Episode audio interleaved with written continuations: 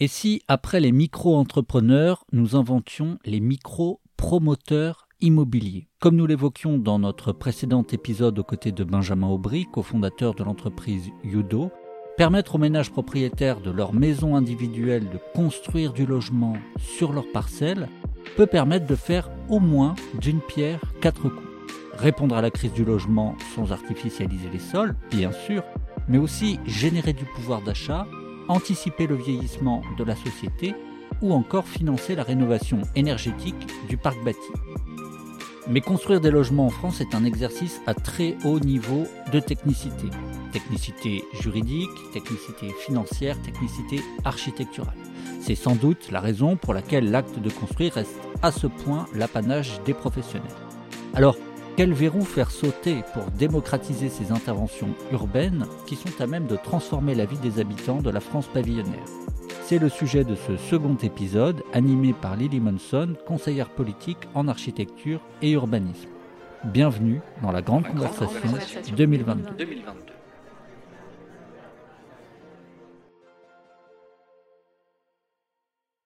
Donc dans le précédent épisode, nous évoquions euh, l'opportunité euh, que représente le tissu pavillonnaire pour la création de logements.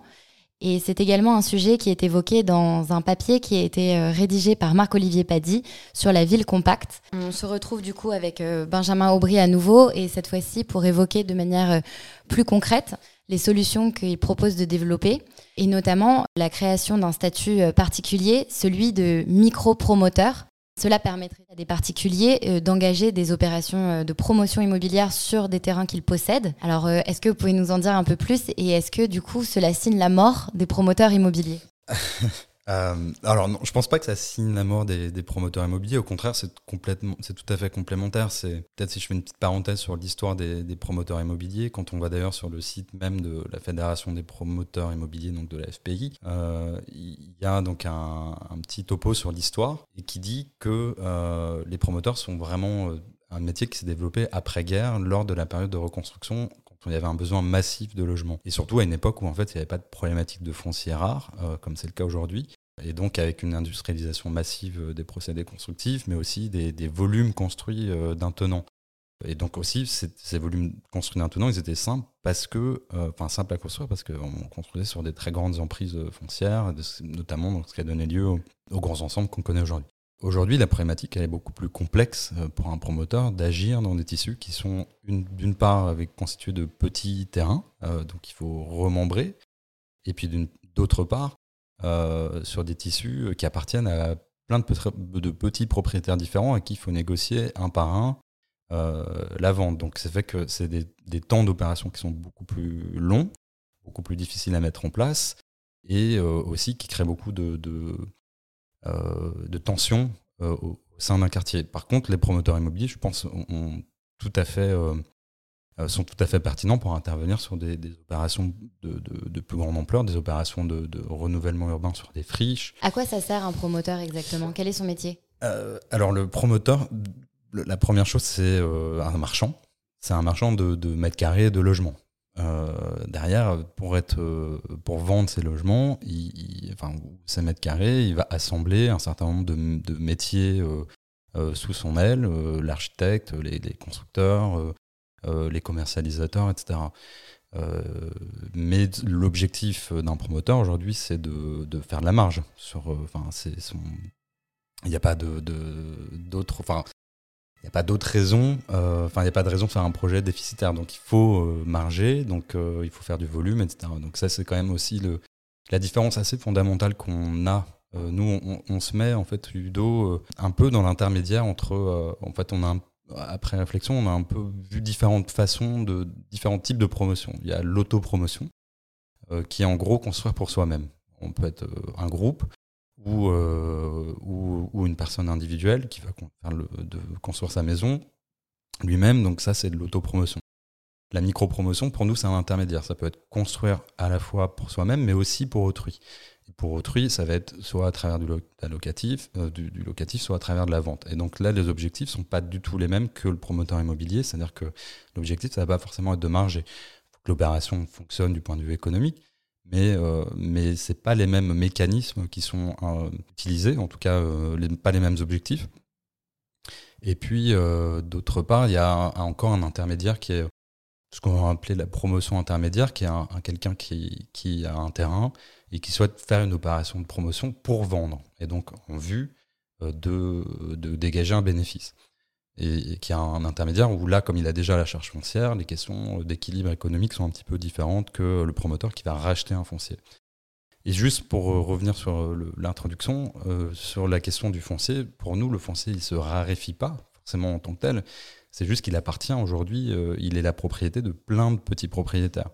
Et c'est un petit peu justement le résultat de cette démocratisation de la propriété foncière tout au long du XXe siècle, à partir de, de 1928. Et du coup, le statut de micro-promoteur, alors pour nous, ça, part d'un constat qui est qu'aujourd'hui, les opérations qu'on peut mener, elles peuvent être assez compliquées quand on est sur des gens qui euh, ont un pavillon, dont ils sont propriétés, dont ils ont la propriété physique, et qui souhaitent euh, rajouter un ou deux logements. D'une part, il y a une confusion au niveau euh, du traitement fiscal, parce qu'aujourd'hui, la propriété d'une résidence principale est un, traitement fiscal particulier, c'est-à-dire c'est exonéré de plus-value. Et il y a toute une difficulté autour de, bah oui, mais du coup, si je rajoute des logements, euh, un ou deux logements, quel est le traitement de ça? Donc il y, a, un flou autour de ça. Euh, d'autre part, euh, donc, ou alors ça veut dire qu'il faut qu'il transvase la propriété dans une SCI, donc avec le risque de perdre un petit peu ce statut de résidence principale, ça peut faire peur. En plus, il y a des frais d'enregistrement de, notaire à, prendre en compte. Et donc en fait, l'idée du, statut de micro-promoteur, pour nous, c'est un peu un peu la vocation, c'est de simplifier les démarches au niveau euh, euh, d'un propriétaire qui souhaiterait euh, réaliser quelques logements en plus sur son terrain, lui donner un statut officiel, et avec des droits et des devoirs.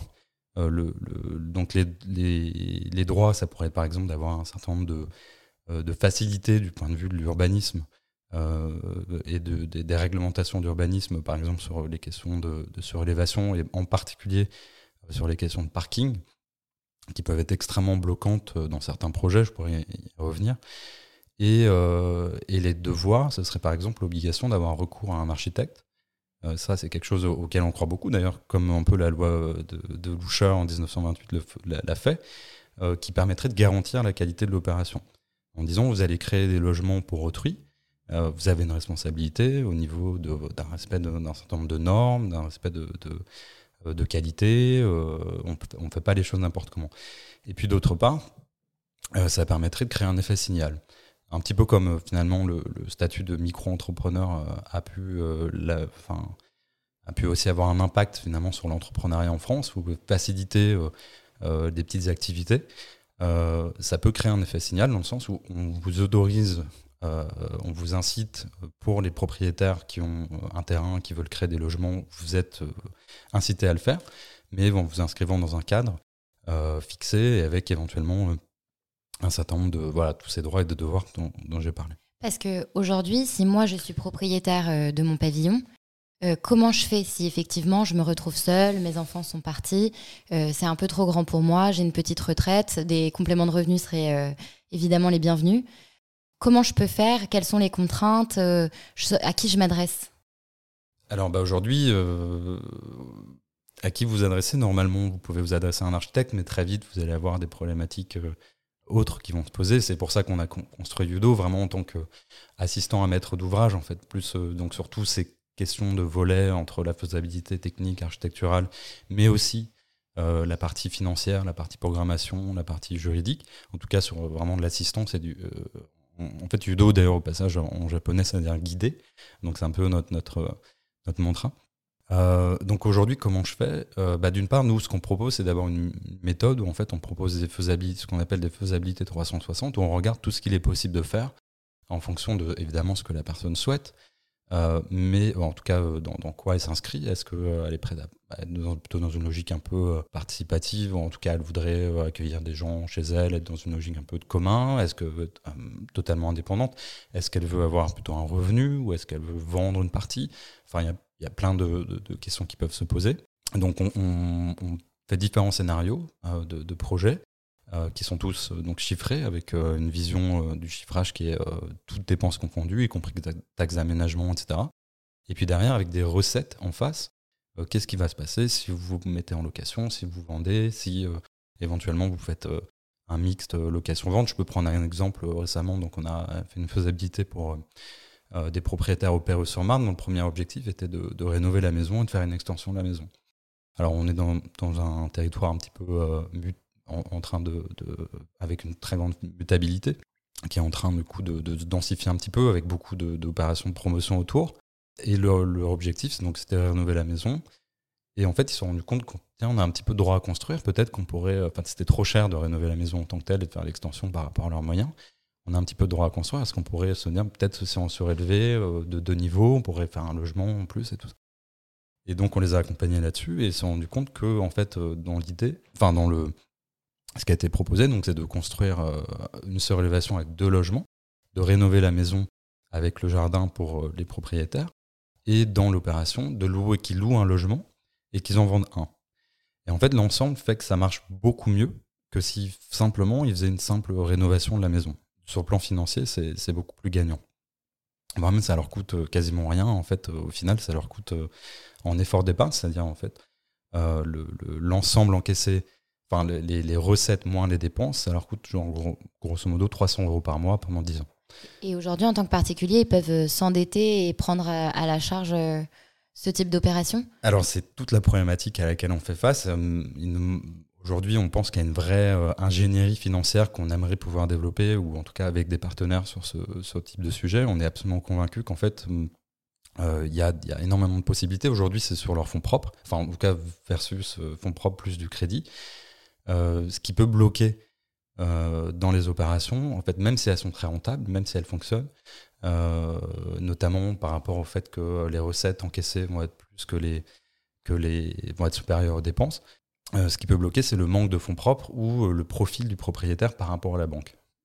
Et ça, aujourd'hui, on se dit, mais en fait, il y a peut-être des choses à inventer notamment avec des, systèmes par exemple de co-investissement, ou pour revenir un petit peu au, sujet de l'État, ou en tout cas des politiques d'État, nous on est convaincus qu'il y aurait des choses à faire par exemple avec un fonds, un petit peu sur le modèle de la BPI, qui aujourd'hui euh, aide l'entrepreneuriat et notamment le démarrage de l'entrepreneuriat quand il y a besoin en fait de fonds propres pour pouvoir euh, démarrer une activité. La condition, c'est évidemment que derrière, il y ait de la valeur ajoutée créée, ce qui est le but d'une entreprise pas d'une certaine façon, mais dans des, des, choses très proches quand euh, on fait des opérations comme ça, parce qu'on va créer de la valeur ajoutée cette valeur ajoutée, ce sont des logements, en plus qui correspondent à un vrai besoin d'intérêt général.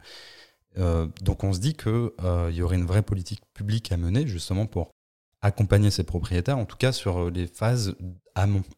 Les phases amont, ça peut être en fait toutes les études à payer sur leurs fonds propres, en l'occurrence les études d'architecte, les études de sol, les diagnostics, jusqu'au permis de construire, en fait, qui peuvent être des frais assez importants, qui varient entre 15 entre 10 000 euros et, 30 000 euros pour les plus grosses opérations, en tout cas des opérations de cette échelle-là. Et donc, ça pourrait être éventuellement de l'avance, ça pourrait passer par des dispositifs comme de l'avance remboursable, un prêt à taux zéro, euh, un prêt garanti ou, des choses comme ça qui pourraient permettre, en fait, notamment de, de, de, valider le dossier auprès de la banque euh, d'un financeur privé, par exemple, euh, un financeur bancaire privé. Après, aujourd'hui, euh, les opérations qu'on mène, ça dépend euh, beaucoup aussi des, situations des propriétaires. Certains ont des fonds propres, ont un petit peu de, possibilités d'apport.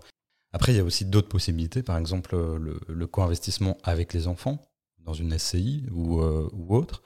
Et puis, enfin, il y a aussi la possibilité de se dire que dans les opérations, on peut vendre un logement et la problématique qu'on a aujourd'hui, c'est que euh, la VFA, la vente en état futur d'achèvement, qui est en fait le, dispositif le plus employé aujourd'hui euh, par les promoteurs quand ils vendent euh, des logements avant qu'ils soient construits. On se dit on pourrait inventer de la micro-VFA, aujourd'hui ça n'existe pas, donc on essaie de, travailler aussi sur ces sujets pour pouvoir aider les propriétaires à financer avant qu'ils soient livrés. Donc là, en fait, avant de livrer l'opération, l'objectif ce serait d'avoir un acheteur ou un acquéreur ou un co-investisseur euh, qui pourrait permettre de, de, mettre les fonds propres euh, restants ou manquants euh, qui, pour le propriétaire. Et aujourd'hui, c'est pas possible pour un particulier de faire ça?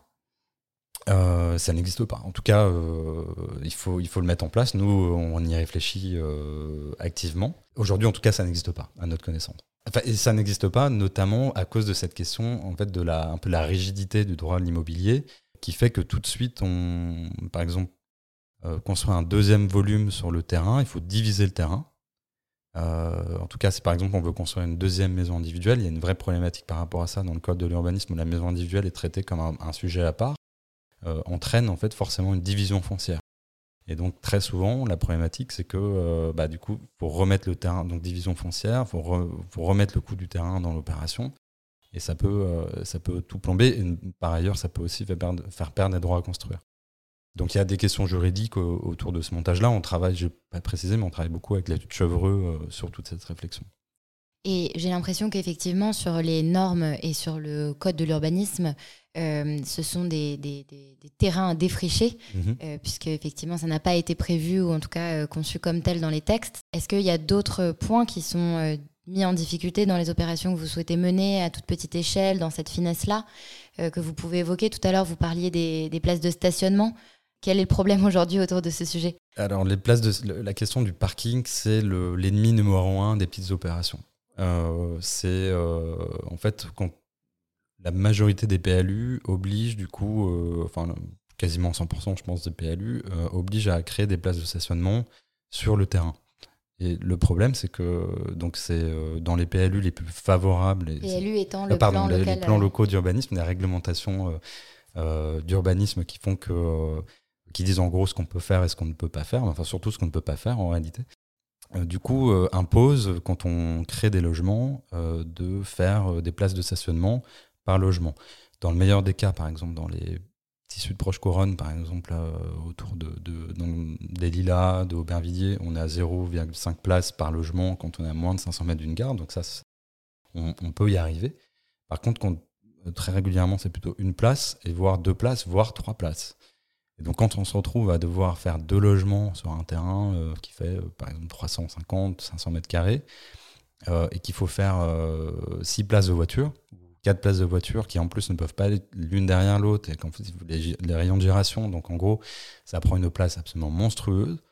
donc soit on, bousille le rez-de-chaussée, et souvent ça marche pas en termes de, rayons de giration et de, de, fonctionnement, en tout cas euh, pour les voitures.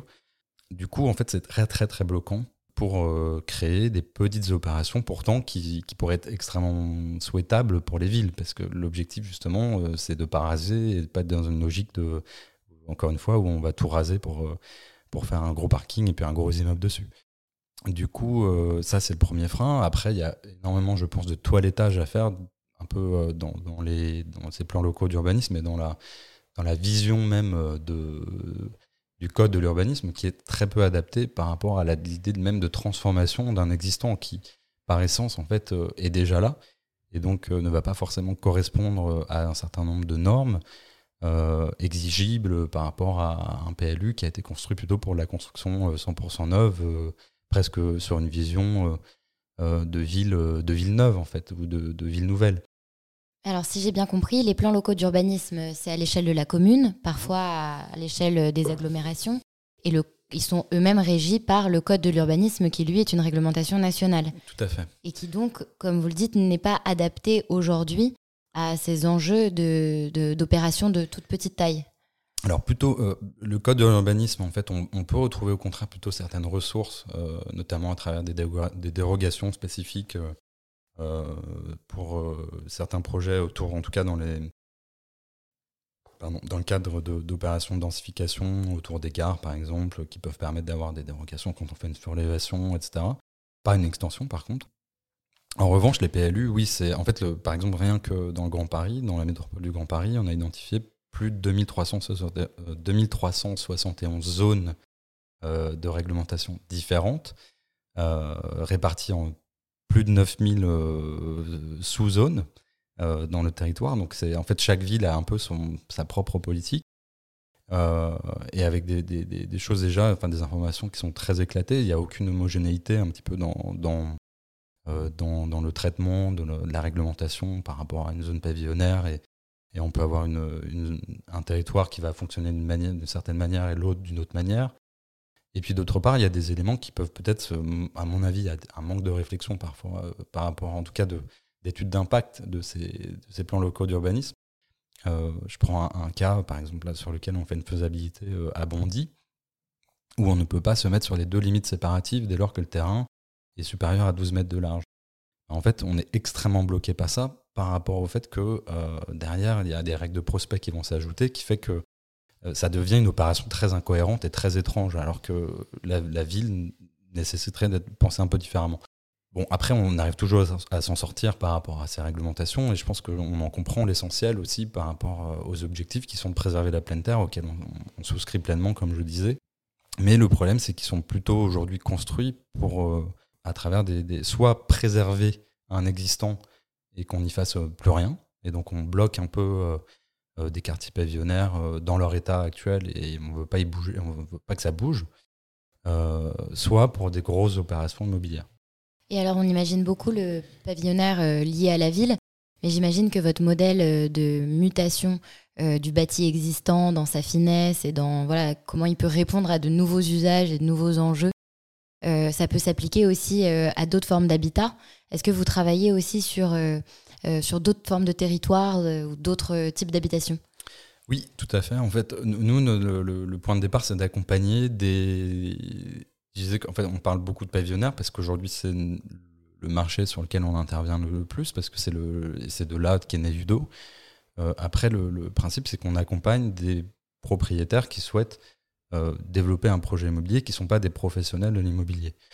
Euh, et donc ça peut être euh, par exemple une opération où c'est une SRL familiale qui possède une ancienne friche industrielle, enfin une petite usine qui est devenue une friche, et donc on transforme en sept logements.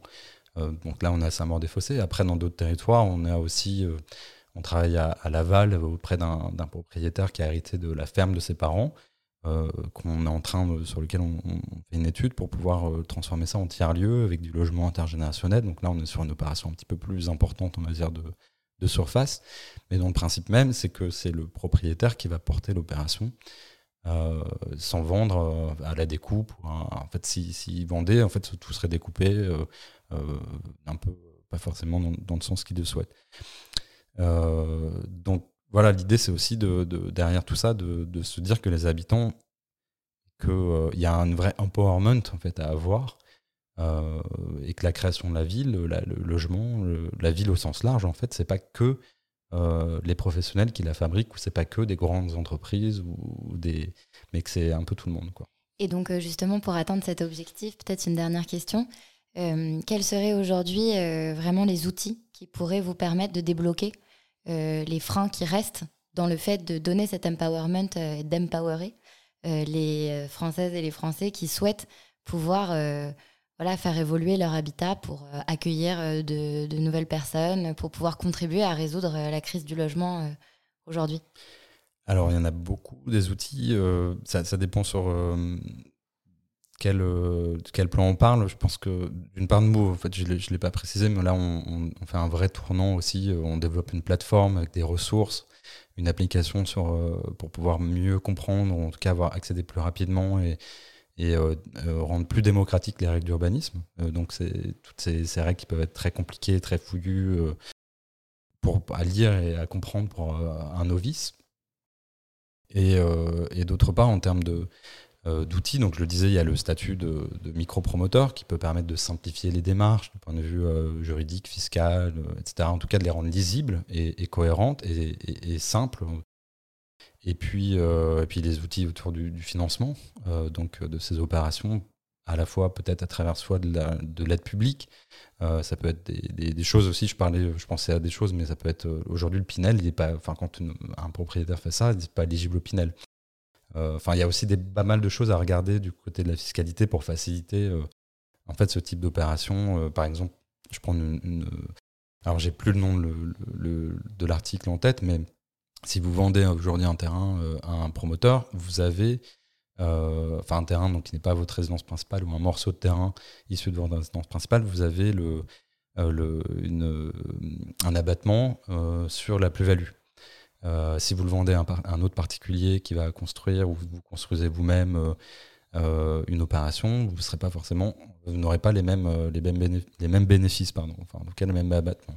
Est-ce qu'il y avait d'autres choses qu'on voulait évoquer? Peut-être. Il y a non une chose à laquelle je pensais. Après, c'est peut-être plus raccrocher ça, mais c'est presque une vision un peu politique de la chose. C'est hein, l'idée de la, la, enfin que le pavillonnaire a été en fait le, le, le, berceau de la classe moyenne en fait modo. Euh, c'est vraiment le, de par cette accession à la propriété que la classe moyenne est, née.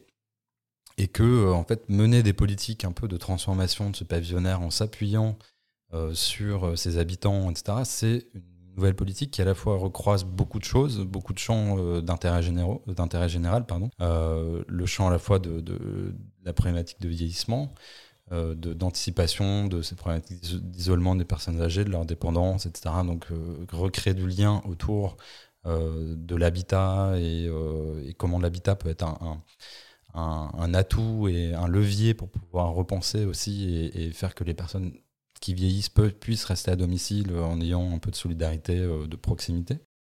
Euh, d'autre part, c'est évidemment une solution par rapport à la question du ZAN, zéro artificialisation nette. C'en est aussi une par rapport au sujet du renouvellement urbain et de la rénovation énergétique.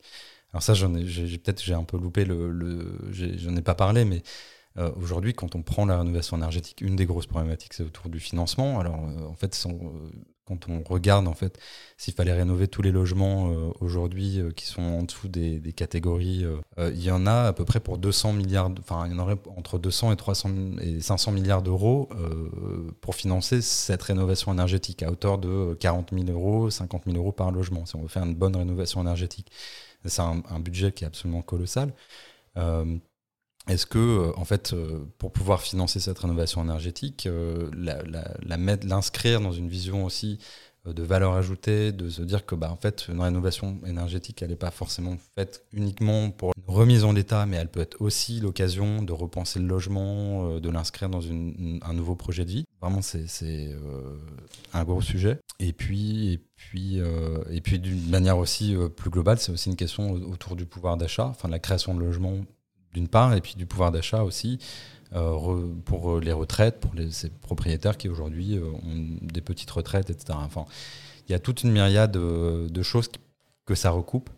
Euh, parce que en fait c'est du capital qui peut être revalorisé, qui peut être, qui a été rendu accessible et qui peut se développer.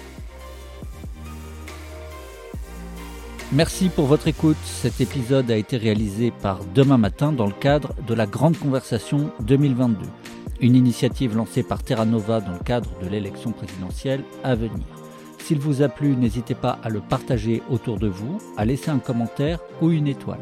Rendez-vous également sur tenova.fr pour vous abonner à la newsletter ou pour découvrir les notes et podcasts qui font la grande conversation 2022.